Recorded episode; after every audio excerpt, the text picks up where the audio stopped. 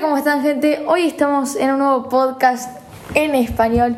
Y sí, gente, hoy traemos un tema muy interesante con los invitados especiales Juan José y Púa. Eh, justo, muchas gracias por esta invitación, más aún poder compartir este panel eh, con distinguida eh, pensadora Federica Bons, que con cariño le decimos Buba, y asimismo destacar que es el primer podcast que tenemos la oportunidad de grabar en, en vivo y en directo, así que qué excelente forma de cerrar el año. Hola Justo, hola Juan José, muy contenta de estar acá con ustedes en este debate tan importante y tan necesario en la época en la que vivimos. Bueno, antes de nada decirle que Juan José también tiene un podcast, Ideas Sueltas JJ, que lo pueden ir a seguir, que me entrevistó también a mí y entrevistó a Fede. Así que bueno, también tenemos los temas de hoy que vamos a tratar. Tenemos el medio ambiente, tenemos nuestro viaje, mini viaje que hicimos por el Centro Cultural de Buenos Aires. Tenemos el veganismo y tenemos el feminismo. O sea, temas, temas candentes. Sí, temas muy en tendencia y imponentes. Cada uno presenta su opinión y después podemos ir planteándonos este pequeño debate.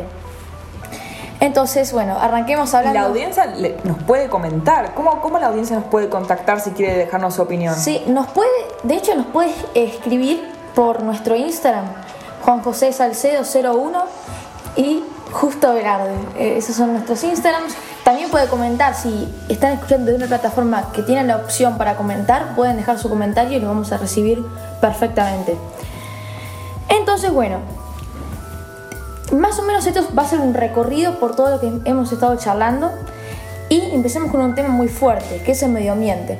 Acá le voy a dejar la palabra a Fede para que proponga su opinión. ¿Cómo no? Gracias, justo. Bueno, la idea de hoy es reflexionar acerca de esas cosas que hacemos en nuestro día a diario que afectan negativamente al medio ambiente y puede tener un impacto súper malo, no tan en el largo plazo, en el mediano plazo. Voy a empezar con el consumo de carne. ¿Quién no se comió una rica hamburguesa? ¿Quién no sueña con que llegue el fin de semana y comerse un chori? Bueno, saben que el consumo de carne es una de las formas más destructivas del medio ambiente. Para empezar, la ganadería produce más gases contaminantes que el transporte, que todos los transportes juntos. Sabemos que las vacas lanzan gases a la atmósfera que contaminan un montón, Sabemos que los bosques se talan para poder producir pasturas. ¿Saben que el 70% del Amazonas desapareció por esta causa? Esto cambia el clima. Es impresionante. Es impresionante. Em, también te pongo un punto ahí sobre lo que vos dijiste de la carne, em, que es que, a ver, detener esto, te digo que va a ser muy difícil. No sé qué propuesta tendrías vos como para detenerlo, ¿no? Tu pregunta es excelente y es un debate que nos convoca a todos. Todos tenemos la costumbre de comernos un rico asadito el fin de semana. Bueno, ¿cuál es la alternativa? Yo soy una persona que no soy muy radical de este tema, así que propongo una solución más razonable que es reducir. No eliminar por completo, sino reducir. Lo bueno es que cada día hay más alternativas a la carne, hay lo que se llama la falsa carne, hecha de granos, hecha de vegetales. Si no, mismo a la parrilla podemos poner unos ricos, esos que hace Santi, el morrón con el huevito. Hay alternativas. Juan José, ¿vos qué, qué pensás sobre esto? Em, ¿A vos te parece que la carne alternativa arruinó un poquito toda la gastronomía? Mira, realmente no, porque tener mayor diversidad siempre es beneficioso, entonces que hayan introducido estos nuevos elementos culinarios, sustitutos muchos de la carne, que de alguna forma atienden a un mercado que se hace más consciente de esta nueva tendencia. Como Federica bien identifica, esto está ampliamente documentado y hay gente que esta causa resona más, resuena más fuerte en ellos que en otros. Entonces es importante que eh, los comercios, los restaurantes... Eh, eh, eh, que son populares también tengan una alternativa para ellos. Entonces me parece excelente. Eh, y otra cosa que yo considero que es importante, considerando que esto es un tema muy amplio, eh, que no le compete solo a un país, sino que es un, tema global, es importante que haya acciones coordinadas a nivel de gobierno y por eso es que los acuerdos de cambio climático son tan importantes y hay acciones también concretas que nosotros a nivel de ciudadanos podemos hacer. Por ejemplo, eh, dialogar o eh, sugerir a nuestros representantes al Poder Legislativo que impulsen agendas que eh, contengan leyes de sostenibilidad, leyes de reciclaje, leyes que de alguna forma den sustento a toda una industria que se construye a través de la sostenibilidad del medio ambiente y una parte de esto evidentemente es las carnes.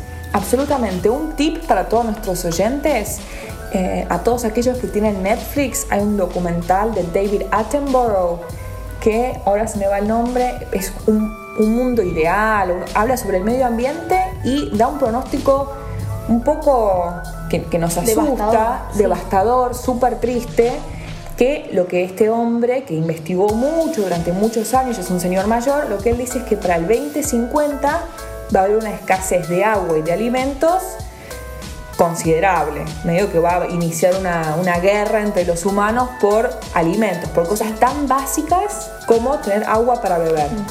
Em, acá te, pongo un punto. Eh, a vos, por ejemplo, no, te veo muy fan de la carne. Eh, no, sos, una persona que te guste la carne. Y a gente que le gusta la carne, pero también le gusta esta idea de empezar a defender el medio ambiente y tratar de prevenirlo. ¿Cómo, cómo hace para prevenir algo que le gusta mucho comer y le gusta, lo disfruta, digamos? Bueno, hay una frase que siempre decía una profesora mía de literatura que decía, lo bueno cuando breve, dos veces bueno. Si uno le gusta la carne y se empacha de carne y todos los días come carne, te hace mal hasta tu salud. Digo, el tema de la carne tiene como tres eh, capas. Una capa es tu salud. Si vos comes mucha carne, como ser humano, tu, tu estómago no está hecho para que proceses mucha carne. Te va a hacer mal a tu cuerpo. La segunda capa es el medio ambiente, lo que estamos conversando, la cantidad de litros que se generan para hacer una hamburguesa. Saben que para producir una hamburguesa se necesitan 1.695 litros de agua. Es un montón. Y la tercera capa es la empatía de los animales. ¿Viste? ¿Por qué al perro lo queremos, lo acariciamos, lo tenemos en la casa y a la vaca la matamos cruelmente en estos centros de, matanza? Entonces lo que yo digo es, reduzcamos. Si no lo puedes eliminar por completo, perfecto. Te das un gustito cada dos semanas y es tu gustito. Sí. Me parece muy, muy bien tu idea lo que planteás. Eh, Juan José, no sé vos qué opinás sobre esto. Me parece excelente. Eh, de, alguna forma yo siempre voy a promover eh, soluciones que sean a través del mercado y no de una imposición gubernamental. Entonces dentro de, dentro de la, lo que el gobierno tiene que hacer no es prohibir o decirle a la gente cuándo debe o no debe comer lo que tiene que hacer es educar, porque mucho de esto nace del desconocimiento, creer que la vaca, eh, pues no, lo, que mencionaba Federica, pues no hay que ser empáticos, ¿no? Entonces, la educación es lo que cierra estas brechas y permite eh, a las nuevas generaciones, porque evidentemente esto es un cambio generacional, cultural, porque si hay algo que es fuerte es el precedente. Entonces, si hemos comido carne sin problema, eh, cinco generaciones, entonces evidentemente eh, va a ser un, un, cambio difícil de hacer. Entonces yo estoy en contra de que el gobierno eh, imponga una disposición del número de veces de carne que puedes comer. Lo que debe hacerse es educar. Y la solución del sector privado surge naturalmente. Si la gente está educada, muchos van a decidir comer carne y muchos van a decidir no comer carne. O por último, comer una carne que ha sido desarrollada con eh, un estándar amigable hacia la vaca. Yo sé que eventualmente la matas, pero eh, es una vaca que se crió en un entorno al aire libre, pastando en libertad, a diferencia de la crueldad que Federica hizo mención. Sí, y pensar que todo esto hace unos años no afectaba tanto al medio ambiente. Se ve que las personas ya pusieron una pequeña barrera en todo esto de la carne y muchas cosas, ¿no? Por ejemplo, vamos a tratar un tema que se llama veganismo. Entonces la gente como que se supo revelar a, pasar estos años y eso me parece a mí, me parece muy bien. Em, ahora tenemos un tema a tratar que también es muy interesante, que es el viaje que hicimos ayer, mini viaje podríamos decir, em, al Centro Cultural de Recoleta, ¿no? Fuimos y fuimos a ver la exposición de artes.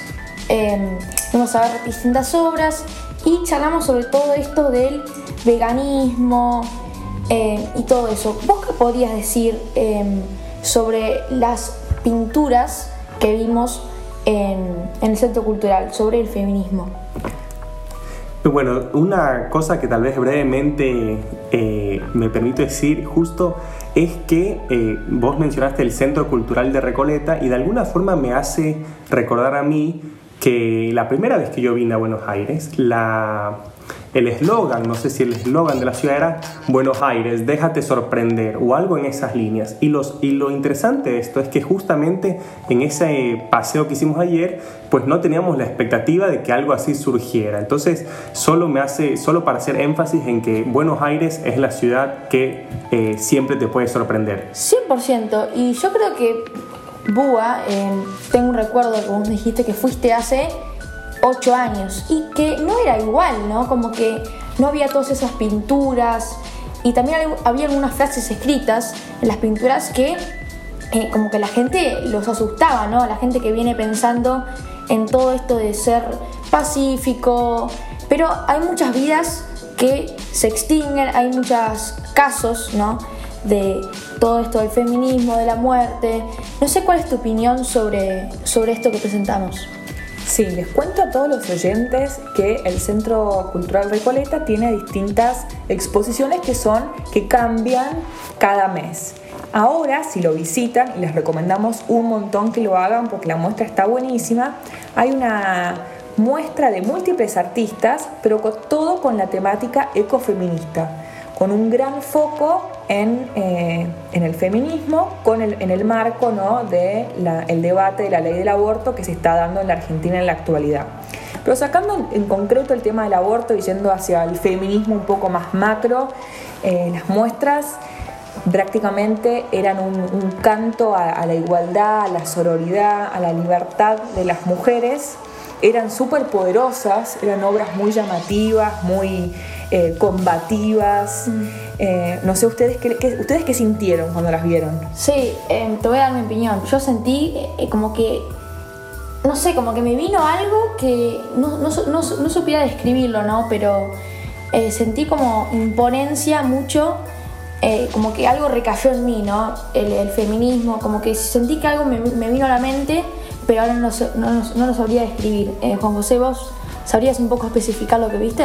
Eh, sí, te digo, tal vez yo tomo la palabra que Federica mencionó y que tú también has, dicho, la combatividad y la imponencia. Entonces yo siento que la muestra eh, del feminismo tiene... Eh, fue, fue muy fuerte, fue imponente y es combativa. Y tal vez lo que yo quisiera transmitirle a los oyentes, eh, que eso no es el feminismo. El feminismo no tiene por qué ser una imposición y no tiene por qué ser eh, combativo, agresivo. Hay formas de transmitir ideas que son más poderosas, la idea por sí misma del feminismo es tan poderosa que no requiere ser eh, transmitida de una forma agresiva o imponente. Basta con que uno explique las razones, evidentemente el contexto histórico y la fuerza de la, del precedente, eh, que es muy difícil cambiar, pero eh, si hay algo que hay que reconocerle al ser humano es la capacidad de adaptación y el cambio. Entonces, excelente. Em, sí, yo algo que quiero recalcar, recalcar es que yo a las obras, que lo estábamos hablando ayer, yo sentí como odio, que me expresó odio las obras, me empezó a decir en malas palabras, como que empezó una cierta ira que eh, recayó sobre mí, ¿no? Y que quizás no tendría que haber recaído.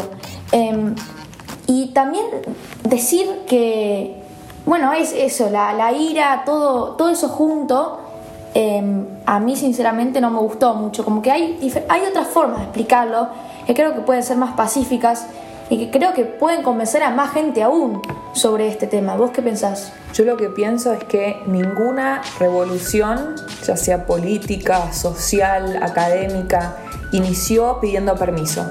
Siempre hay que agitar un poco el avispero para que te den bola y después de ahí construir.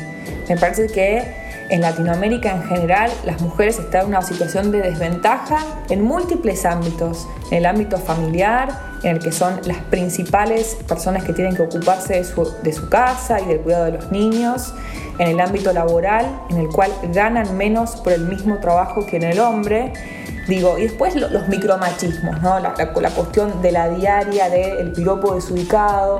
Ahora hay mucha más conciencia, en especial en Capital Federal, ya ni se escucha gente que piropea o que dice algo desubicado en la calle. Pero está buenísimo. Me parece que estas obras que son escandalosas, sí, lo, aceptamos, son combativas, son agresivas, cumplen la función de generar esta conciencia, que todos estemos un poco más conscientes y la próxima vez que estamos en el auto y le queremos tocar la bocina y tener una guaranga de una chica, lo pienso dos veces hacemos que esté mal visto, porque ya hay una conciencia social de eso es desubicado, eso es degradante, eso no se hace. El piropo es una cuestión muy pequeña, digo, hay cuestiones mucho más de fondo, la violencia doméstica, de vuelta, diferente paga por igual de trabajo, licencia de paternidad, licencia de maternidad y demás. Sí, eh, 100%.